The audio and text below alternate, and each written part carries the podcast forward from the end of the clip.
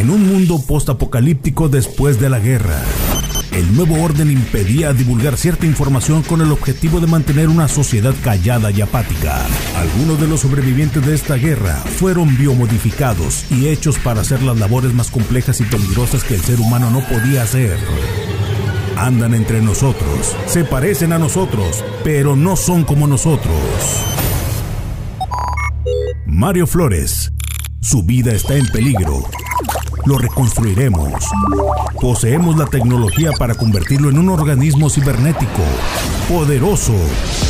Informará de los secretos que el nuevo orden impide revelar. Bienvenido a Replicante.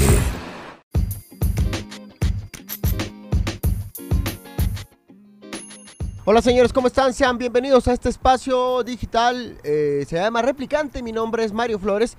Y ahorita tenemos un, un tema que es eh, enfocado al SAT. ¿Cuáles son los mitos que tiene el SAT? Y Rogelio, que siempre... es, eh, el negro, es- eres el negro, ¿verdad? Sí, sí, sí, sí, sí. Que siempre eh, nos trata este tipo de temas. ¿Qué estamos eh, por entablar en este momento, Rogelio? Bien, ¿qué tal? Buenas, eh, buen día. Voy a tratar un tema muy polémico en estas últimas fechas, sobre todo en este, en este, eh, digamos que periodo presidencial que ha hecho muchas cosas muy polémicas, entre ellos el asunto del SAT.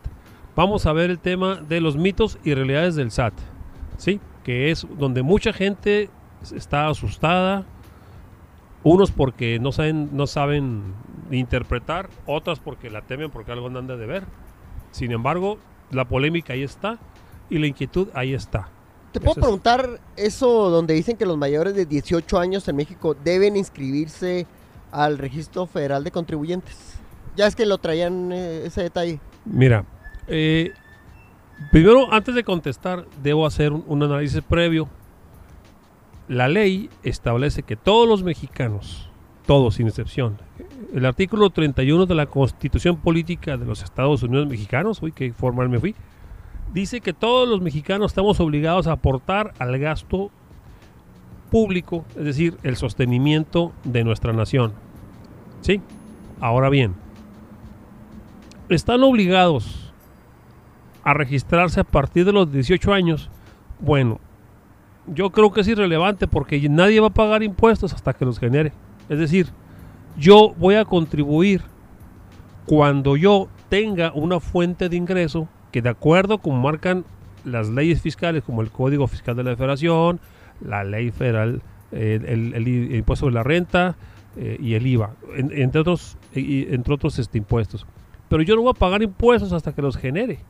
Es decir, si yo cumplo 18 años, pero no estoy trabajando, pues no voy a pagar nada. Esa es, el- esa es la lógica. Ese es uno de los primeros mitos que yo, que yo sí quisiera estar. Si te quieres registrar, pues regístrate. Pero no vas a pagar hasta que no tengas tú una fuente que de acuerdo a las leyes te obliguen a que los pagues. Ahora, todos somos pagadores de impuestos. Hay un impuesto que se llama impuesto al consumo, que es el IVA. Ahorita, las bebidas que acabamos de comprar llevan un impuesto. No, lo, no fuiste lo pagaste al banco, al, al, al SAT. No, se lo pagaste aquí al establecimiento que a su vez lo va a reportar cuando haga su cálculo de impuestos. El IVA es un impuesto al consumo. Aquí estamos pagando impuestos. Pero no lo declaramos nosotros, lo declara el que reporta al SAT, que es el vendedor final. ¿sí? Ahora, como dije anteriormente, todos, todos los mexicanos, y, eso pasa en cualquier país, ¿eh? cualquier nación en el mundo tiene que sostenerse. Entonces, ¿qué, qué tiene que hacer? Generar tasas impositivas para que el sostenimiento de la nación, todos los impuestos. Aquel que me voy de aquí porque no quiero pagar impuestos, pues vete, nada más que donde vas, también vas a pagar impuestos. ¿sí? Entonces, ¿Cuál es el país que más eh, paga impuestos? bueno, no tengo el dato Se preciso. que Estados Unidos, ¿no? No, sí, no. Mira, va- vamos a irnos un poquito más lejos. Vamos a los países escandinavos, porque ahorita vamos a hablar de la redistribución de esos impuestos. Eh, los países nórdicos, Noruega, Suecia, tienen los impuestos más altos del mundo, pero cuando tú ocupas, fíjate muy bien, cuando tú ocupas servicios públicos, no pagas absolutamente nada. ¿Por qué? Porque ya los pagaste con tus impuestos. Allá, allá para que veas, allá no hay, no hay esa pequeña, o mejor dicho, esa gran diferencia entre ricos, clase medianos y pobres. ¿Por qué? Porque ya el Estado los trata igual. Si tú te, es una, una familia rica, de altos ingresos, va y se alivia, como se le llama aquí en México, a, tener un bebé, el Estado le va a regalar un kit para bebés. No va a importar si tienes dinero o no. Ahí está tu kit para tu bebé, tu cajita, tu cajoncito, tu ropa, te, te- lo va a dar. Ah, es que si eres, si eres rico no porque no, porque pagaste impuesto. ¿Sí? Allá es una de las cosas que debe de cumplir el, el que administra los impuestos. ¿Sí? Que ese es otro tema que también ahorita más adelante vamos a profundizar. ¿Sí? Ahora bien, habíamos hab- hablado al principio de los mitos. Uno de los mitos es que el SAT, mucha gente cree que el SAT se le ocurre cobrar nomás porque se le ocurrió. No, No, es así. no es Ay, así. ay. No. que sí les gustaría a algunos, ¿eh? Que están ahí. Yo, yo- yo que tengo mucho contacto con gente ahí porque pues mi trabajo consiste en ir a visitarlos muy seguido. Y hay un detalle, el, SAT o, la Secretaría de Hacienda de Crédito Público, el Seguro Social, el Infonavit, son organismos que cobran impuestos que, que nacieron para cobrar y, a- y redistribuir eso a través de sus mecanismos operativos. Pero no son ellos.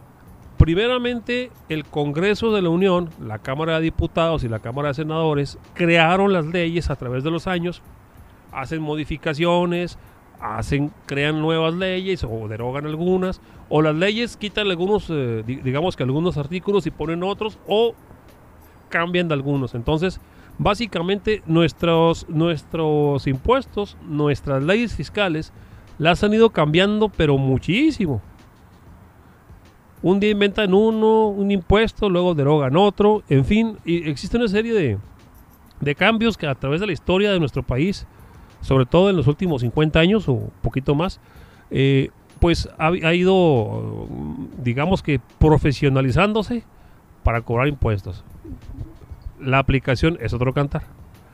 Y un dato curioso, nosotros que somos orgullosamente de Chihuahua, el RFC, que es eh, el número grandotote que, que utiliza el SAT para, para cobrar nuestros impuestos, el RFC que está compuesto por siglas de nuestro nombre y la fecha de nacimiento más tres dígitos eh, para, digamos, autentificar, porque se puede repetir, eh, fue inventado por un chihuahuense. A ver, a ver, ¿cómo, cómo, cómo? Sí. El RFC El es registro. el Registro Federal de Contribuyentes, la nomenclatura que- de la cual se compone eh, el RFC, fue creado por un chihuahuense, un parralense para ser exacto. Un parralense que, por cierto, pudo haber sido presidente de la República, pero le ganó el jalón Echeverría. ¿De qué año estamos hablando más o menos? 1970, por ahí. Por ahí viene, viene el dato. Y es uno de aquí de Chihuahua, de, de Parral. Era es, un- es uno aquí de Chihuahua. de de todo Chihuahua. despectivo. Oye, eh, bueno, y luego, continúa. Sí, entonces, bueno, entonces, ok. Ya, mucha historia. El caso es de que los, los organismos que cobran impuestos, ellos no los inventaron. Nada más los ejecutan. ¿Sí? Los ejecutan. Hay una orden que dice, vengo a cobrar impuestos. No, ¿por qué voy a pagar? Porque tienes que pagar impuestos. El Estado, en el caso, en el caso de México, el Estado confía en ti, dice, ah, pues yo, yo- yo te voy a confiar en ti que vas a venir y me vas a pagar los impuestos. Voy a confiar, pero si no me pagas y te detecto, ahorita entramos al tema de los depósitos, si yo detecto que no me estás pagando como debe de ser, te voy a aplicar la ley, concretamente la establecido del Código Fiscal de la Federación, ¿sí? Y te voy a aplicar el procedimiento administrativo de ejecución. ¿Qué es eso? Que voy y te cobro tu casa. Págame. No, sí, me vas a pagar. Fundamentamelo, aquí está. Fundado y motivado.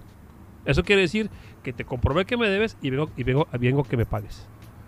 Así de sencillo, ¿va? Entonces, pero ¿cuándo nos van a cobrar impuestos? Cuando los cause.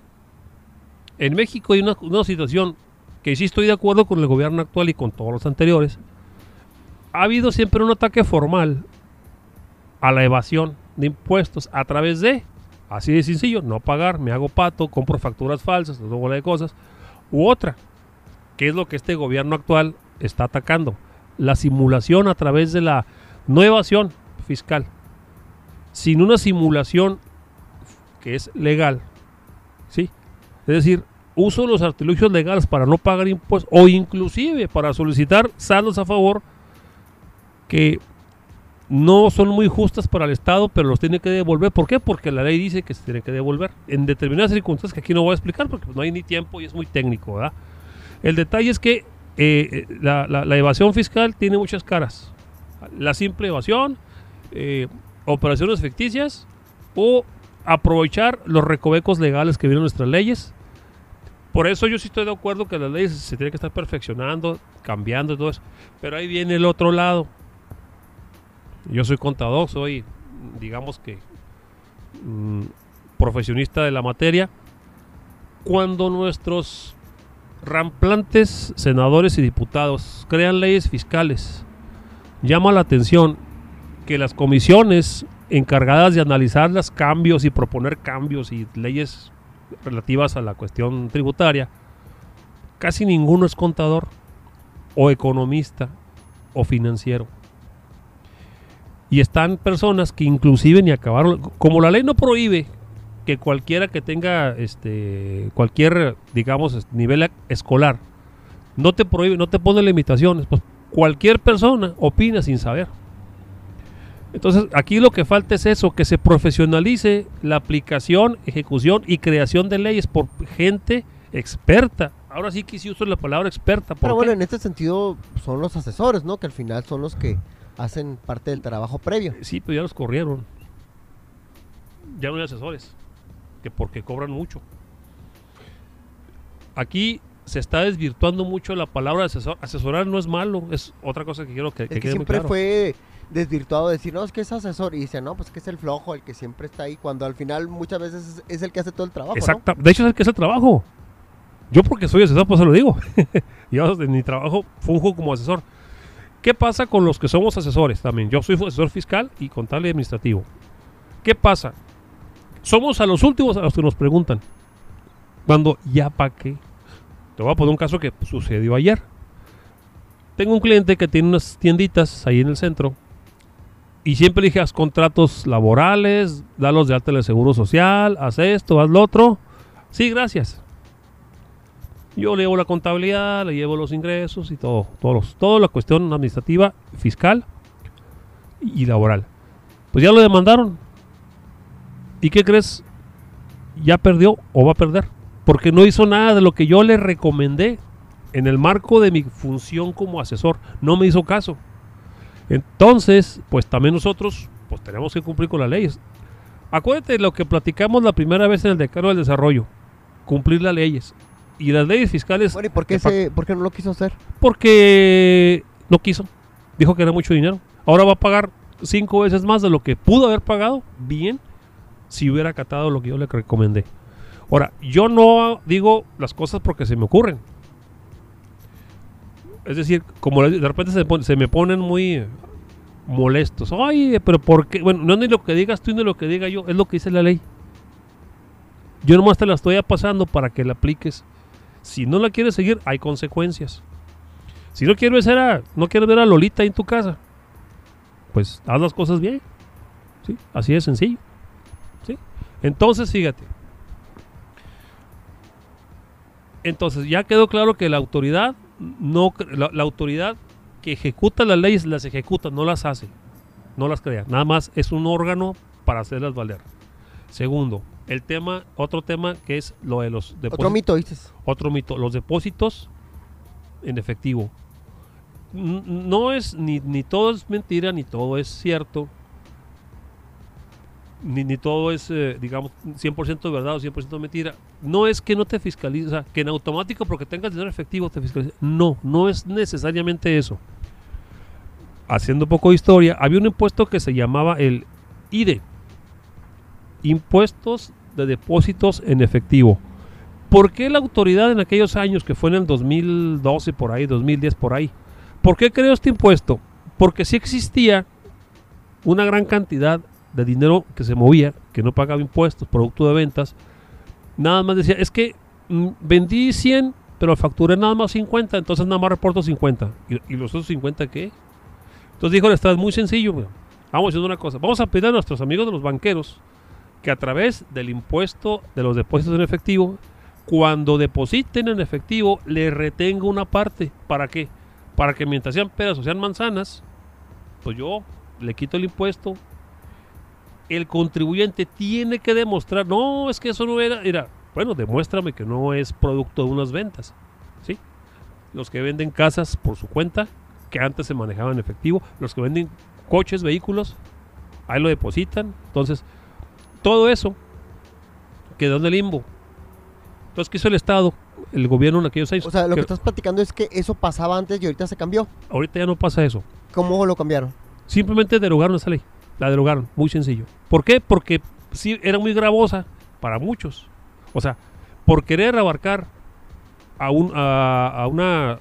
Bueno, por querer resolver un problema de evasión de impuestos se, se les pasó la mano y había muchos agravios, había, había mucha molestia, había muchos mucha inconformidad. ¿Por qué? Porque si era demasiado agresiva. Entonces la quitaron. Hoy en día, ¿qué es lo que pasa?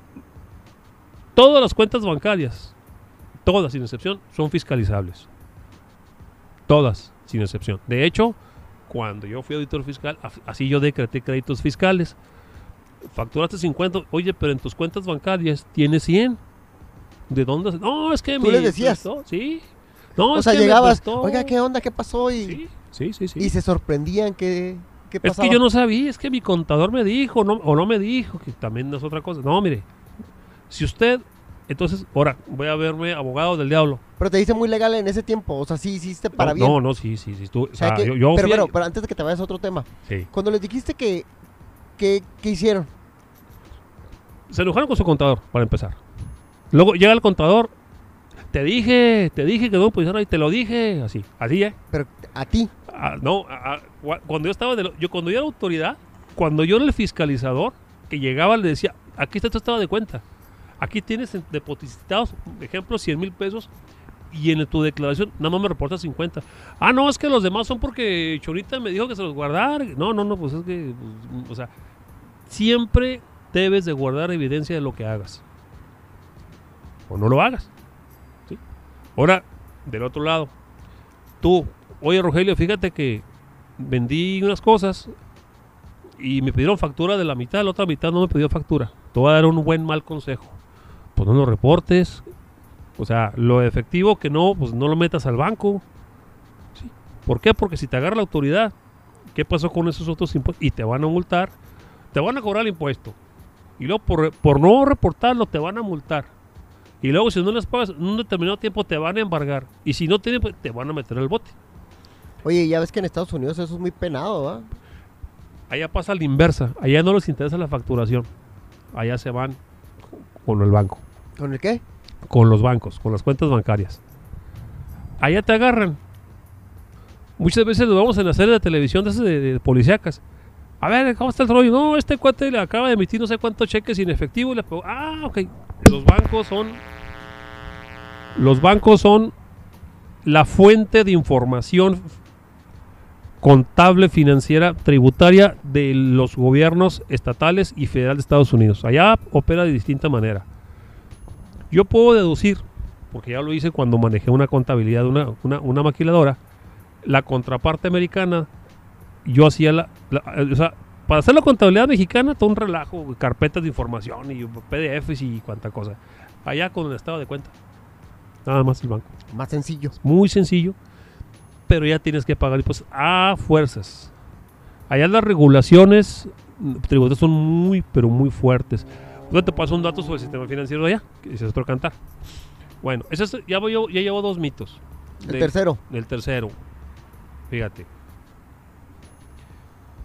Ya dijimos que el SAT no crea las leyes, las leyes ni el seguro social, ni, ni- ni la cuestión de... Es que te están marcando, ¿va? sí, es Oye, pero si, se si entra el sonido, ¿no? Sí. Otra, que ya, Otro lo, que- mito. Que, que ya lo adelanté, pero quiero profundizar en esto. Lo preguntaste, lo de los 18 años. El simple hecho que yo me escriba en el RFC ya pago impuestos. Aquí quiero hacer profundizar más en el punto que platicamos hace un momento. Yo no pago impuestos hasta que no los genere. ¿Cuáles? Depende. Si soy empresario, si soy banquero, si soy eh, eh, contratista, si soy un empleado o de gobierno o, empleado para una empresa. ¿sí? A lo que voy es, tú tienes que pagar impuestos, sí, hasta que los generes. Hasta que tengas... ¿Cuál es la intención entonces de, que los quieran entonces integrar? Mira. Sí, porque pues, si no generan. Es una pregunta que yo mismo me hago, no lo entiendo por qué. Vuelvo al tema de la gente que está creando leyes sin darse cuenta que no está inventando negro. Dice, no, que todos tienen que pagar y que no sé qué, bro. Pues sí, todos, pero hay, hay, hay formas, ¿verdad? Por ejemplo, yo ahorita, ahí está, yo ahorita en este momento, si no estuviera trabajando, o sea, ¿por qué voy a pagar impuestos por algo que no estoy generando? O sea, si gano 10 pesos, bueno, voy a pagar 2 pesos. Pero si no gano nada, pues no voy a pagar nada. Así de sencillo. O sea, el decir, no, pues que, que, a los 18 años. Pero pues, bueno, pero pues déjame decirte, ¿cuántos, a pesar de que bueno, que estés quebrado o algo y no generes nada, pero te siguen cobrando impuestos, ¿no? Eh, ¿Qué tienes que hacer en ese sentido? Ponerte en bancarrota, como dicen algunos, ¿no? ¿O cómo se hace? Mm, bueno, yo estoy hablando de otra cosa. No, es que tienes mucha. Eh, tiene mucho sentido, pero déjame te explico un detalle. En mi, en mi ejercicio cotidiano de mi profesión de contador, me he topado con lo siguiente. Llegan conmigo. De hecho, yo he conseguido clientes que van conmigo porque ya los trae la autoridad. Me dice, es que la autoridad me, me decretó esto. De hecho, aquí tengo una. En mi maleta traigo un caso así. Ahorita estuve en el SAT. Es que no tengo dinero déjeme analizar tu situación. Empezó a analizar. Y se parece mucho a un caso conocido que ya. Oye, pues déjame decirte que la autoridad tiene razón, ¿eh? No, ya, tú, también. No es que yo también, es que yo estoy hablando técnicamente. La autoridad te está decretando. Es que no tengo dinero. Sí, pero cuando lo generaste, ahora viene. Cuando lo generaste, lo debiste haber pagado. Sí, o sea, esas calles no se construyen solas, ese alumbrado público no se pone solo, alguien lo tiene que pagar. Y tú circulas por esas calles, usas el alumbrado público, es decir, la policía, el sueldo no sale de la nada, no cae del cielo, no, no crecen árboles. O sea, todos tenemos que contribuir y tú en su momento, cuando se generó, existió la obligación de cumplir con la ley que es pagar impuestos. Que te los hayas gastado no sé qué, y después la autoridad vaya a cobrarte, pues bueno, no lo esperes. Es decir, yo, yo con mis clientes tengo que ser muy claro, y lo he sido muy claro, y si, y si enojan conmigo, no, es que de qué lado estás, de hacer bien las cosas. No estoy ni con la autoridad, ni con, o sea, estoy con hacer bien las cosas. ¿Por qué? Porque es estar en paz. Ahora, ventajas, ahora te la voy a, no a voltear, sino te voy a poner otra, otra perspectiva del mismo tema de los impuestos. ¿Qué pasa cuando la gente paga sus impuestos como debe ser. Decálogo del desarrollo, cumplir con las leyes. Cuando estás al corriente con tus impuestos, los bancos te prestan dinero. La autoridad nunca te molesta. Te ves bien en las cámaras de, comercio, de Canacintra, de todas esas cámaras. Te ves bien. ¿Por qué? Porque eres una persona que cumple. Un ciudadano ejemplar, parte de todas sus características es que está al corriente con sus impuestos. Y no solo hablo de los federales, del SAT, no. ¿Cuánta gente no va haciendo fila a que le hagan descuento el predial cuando debió haber pagado desde mucho antes? ¿Cuánta gente anda correteando por las calles con unos adeudos impresionantes con sus vehículos? ¿Por qué? Porque no pagaron impuesto cuando lo generaron. Que es justo o no es justo es otro cantar, es otro boleto. Pero yo sí conozco demasiada gente que no le gusta pagar impuestos. Se siente agraviada, se este siente ofendida. te contratan para que tú puedas hacerles algún recoveco y para poder eh, no pagar o pagar menos. Cuando me preguntan, qué, bueno que me preguntas eso. Cuando me preguntan, ¿cómo lo hago para no pagar impuestos? Así nomás no pagues. No hay sistema tributario en el mundo que esté diseñado para no pagar impuestos. Cuando tú le pides prestado al banco, el banco no te presta para que no le pagues, le tienes que pagar. Vivir en un país cuesta, se llaman impuestos. La palabra impuesto viene de imponer.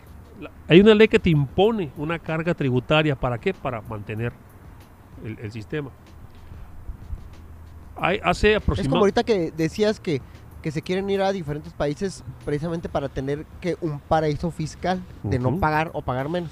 Así es. O no pagar nada, porque en, en ciertas partes sí se puede. Déjate digo por qué. Hay países que son inclusive paraísos fiscales. Nosotros, nuestro sistema tribut nuestro sistema mexicano, como tal, no, no es paraíso fiscal. Pero no prohíbe que, que inversionistas aquí saquen dinero. No está prohibido. Lo que está prohibido es no reportarse para acá. Cuando lo retornan, hay hasta incentivos para que lo retornen. ¿Sabes que Sí te voy a cobrar, pero no tanto. Porque, ¿qué es lo que es delito? Generas el ingreso, no pagas el impuesto y luego te lo llevas. ¿Sí? Que simules una operación, o sea, que no s- pase por la información tributaria y te lo lleves, eso está, eso está prohibido. Pero en, Entonces, este- en este informarlo. sentido, ¿a qué se refieren con un paraíso fiscal? ¿Qué dejan de imponer o qué reducciones tienen, por decir? simple y sencillamente el país que te, que te, que te permite meter no te pregunta de qué fue. El paraíso fiscal lo usan más los corruptos y los y los que se dedican a actividades. las Bahamas, Suiza... Suiza. eh, Suiza sí. ya no tanto porque ya le ganó las orejas, pero todavía sigue siendo un paraíso. Digamos que es más regulado. La gente que mete dinero en Suiza, yo un día me dice, bueno, ¿por qué les gusta Suiza y no las Bahamas y no las, o- otros países? Porque Suiza es un país rico. Es un país rico y protege mucho todo eso. Ahorita ya no se protege tanto porque ya le... Ya ay, O sea, dices que tú puedes llevar cualquier tipo de dinero sí, y no te preguntan. y no te preguntan, ¿sabes Así qué es. es de tal o cual? Y en otro país es. te dicen de dónde lo sacó, por qué Sí. lo sacó, de dónde México lo ganó. pregunta a ver qué onda. Estados Unidos, sí. Ahora, te comenté que iba a platicar del sistema financiero de Estados Unidos. Nosotros tuvimos un problema muy grande en el 94, fam- llamado Fobaproa. Que ese tema platicamos después, que es también interesante. Cuando pasó lo del Fobaproa, aquí, existía en aquella época, ahora se llama otra manera, pero existía una época en la que los bancos estaban obligados a de cada depósito que le hacían tenía que guardar un cacho para afrontar posibles eventualidades. Pues se presentó. El problema es que no se completó y se tuvo que echar dinero público de todos los que pagan impuestos para proteger. Hubo muchos problemas, mucha gente que se sintió agraviada y le digo yo a la gente que se sintió agraviada, a ver, espérame, ¿a ti cuánto te quedaron? No, pues así nada, pero mis impuestos, y pagas impuestos. No, pues yo, no, pero mi papá, bueno, ok, tiene razón. Pero ¿qué hubiera pasado?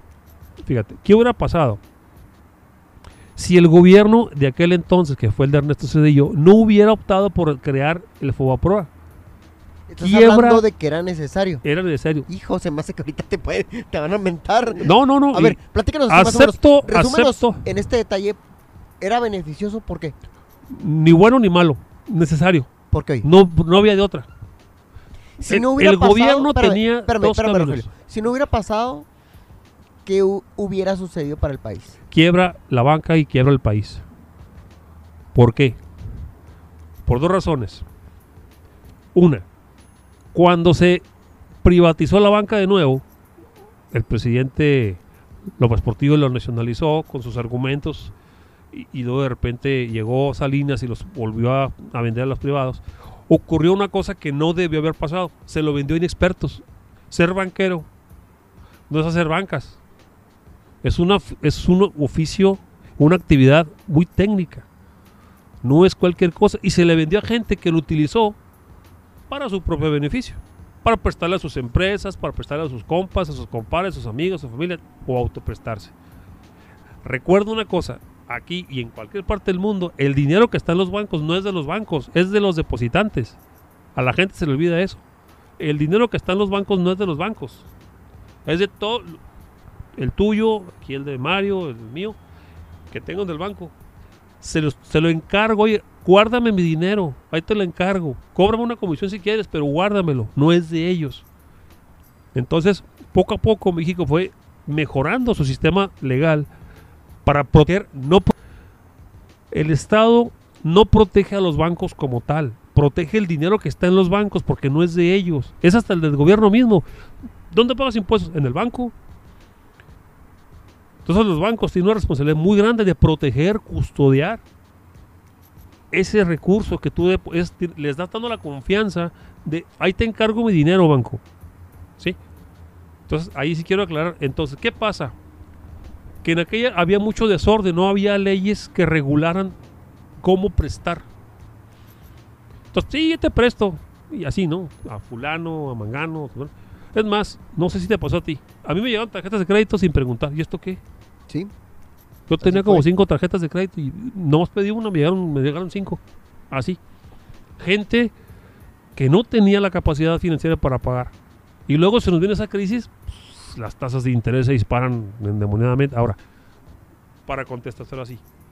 ¿Qué hubiera pasado si el Estado mexicano no hubiera aportado recursos adicionales al FOBAPROA?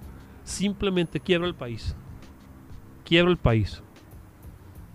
El sistema financiero mexicano es la base de la economía nacional.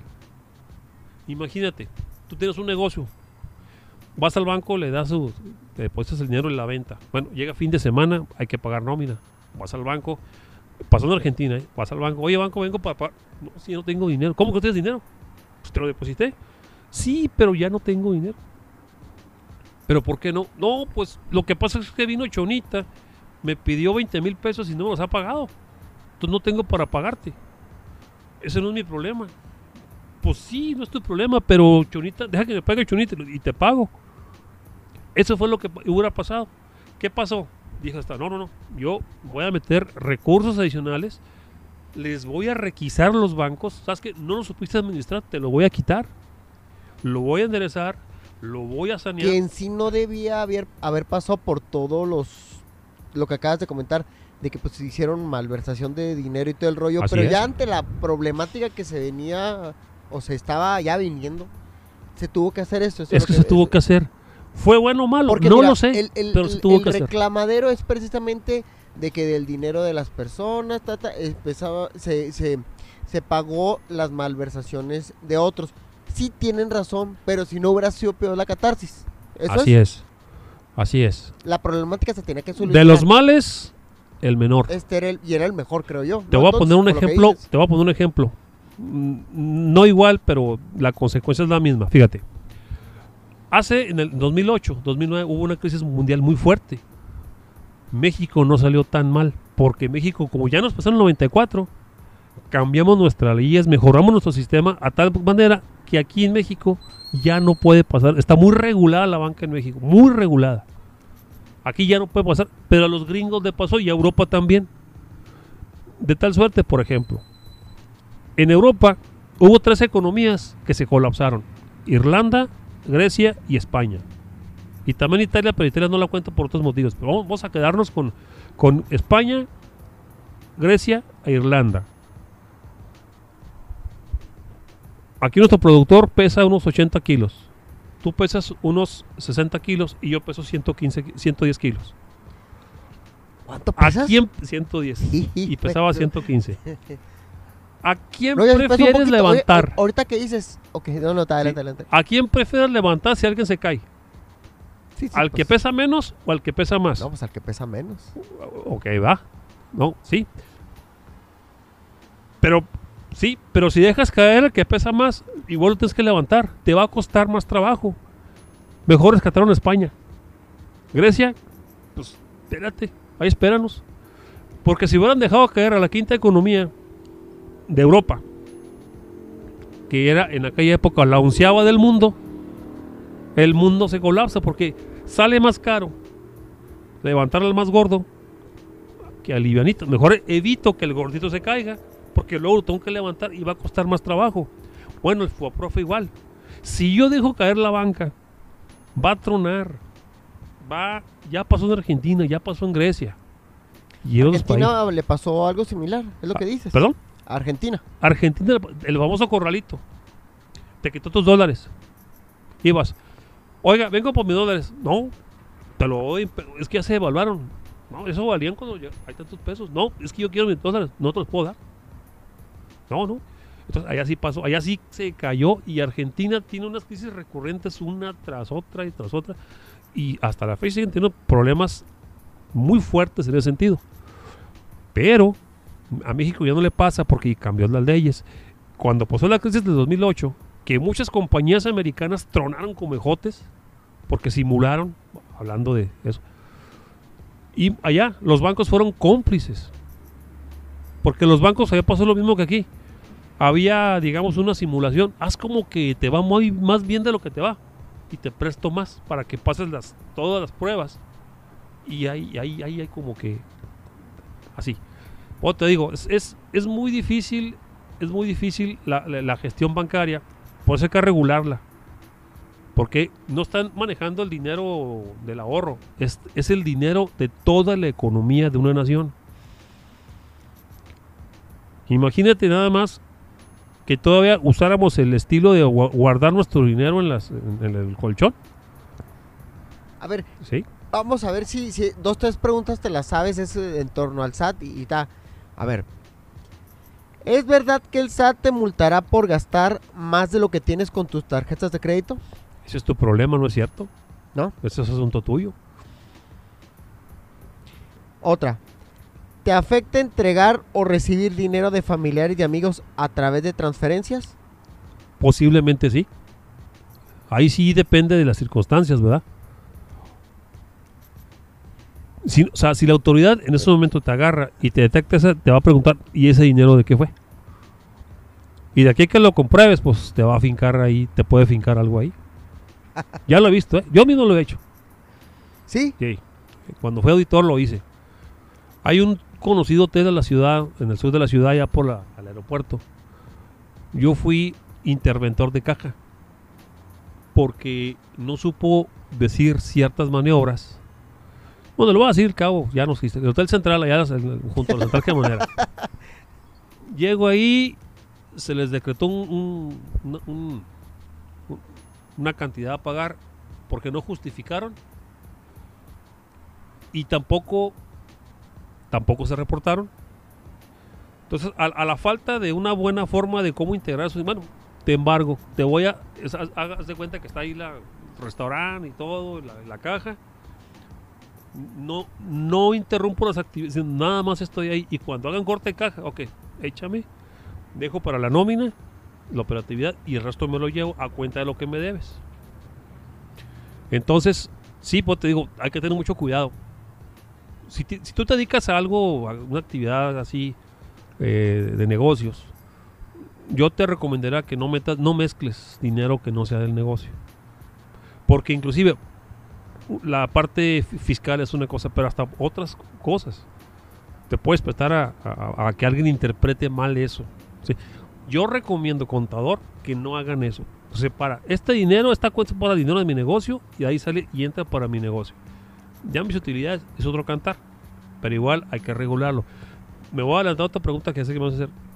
Había una un otro mito que circuló en las redes sociales que lamentablemente la autoridad hubo, dos funcionarios que, que ese mito lo hicieron más grande de que si tus propias cuentas tú te transferías también pagaban impuestos pues cómo vas a pagar impuestos por lo que ya pagaste impuesto no puede haber doble tributación es un principio no a la doble tributación tú pagas por lo que es y ya pero cómo vas a pagar impuesto si tú tienes dos cuentas una en el banco A y el banco B del banco A le transfieres al banco B eso que entró al banco B no es ingreso. Simplemente de la bolsa izquierda, de la cama a la bolsa derecha. Eso no es un ingreso. Pero la misma autoridad, dos funcionarios poco competentes, a mi gusto, tienen la culpa de que ellos se hagan- Tanto que hubo, te puedes meter a internet. Hay mucha información sobre eso, de que si los, los transferencias de mis propias cuentas pagan impuestos. Bueno, hasta las señoras. Oiga, pues es que mi viejo me deposita el chivo en mi cuenta y me quieren cobrar impuesto por eso, pues sí, ya pago allá. Efectivamente. Tú no puedes pagar, es un principio. Ojo. Pero sí pasa. No. Pero fue alimentado el mito por dos funcionarios de gobierno, que no recuerdo el nombre, los O diré sea, aquí con ¿estás gusto. hablando de México? Sí. Oh. La doble, es más, mira, cuando tú pagas impuesto en otro país, teniendo tu fuente de ingreso aquí en México, eres mexicano, Y resulta que hiciste un trabajo en el extranjero y pagaste impuesto. Y, el, ese dinero lo ingresas al país. Dice el Estado, ¿qué onda? No, mira, aquí tengo mi ficha donde me retuvieron impuestos allá. Eso se llama no a la doble tributación. No puedes pagar dos veces el mismo impuesto. Lo es generado en donde sea. Oye, pues ya nos.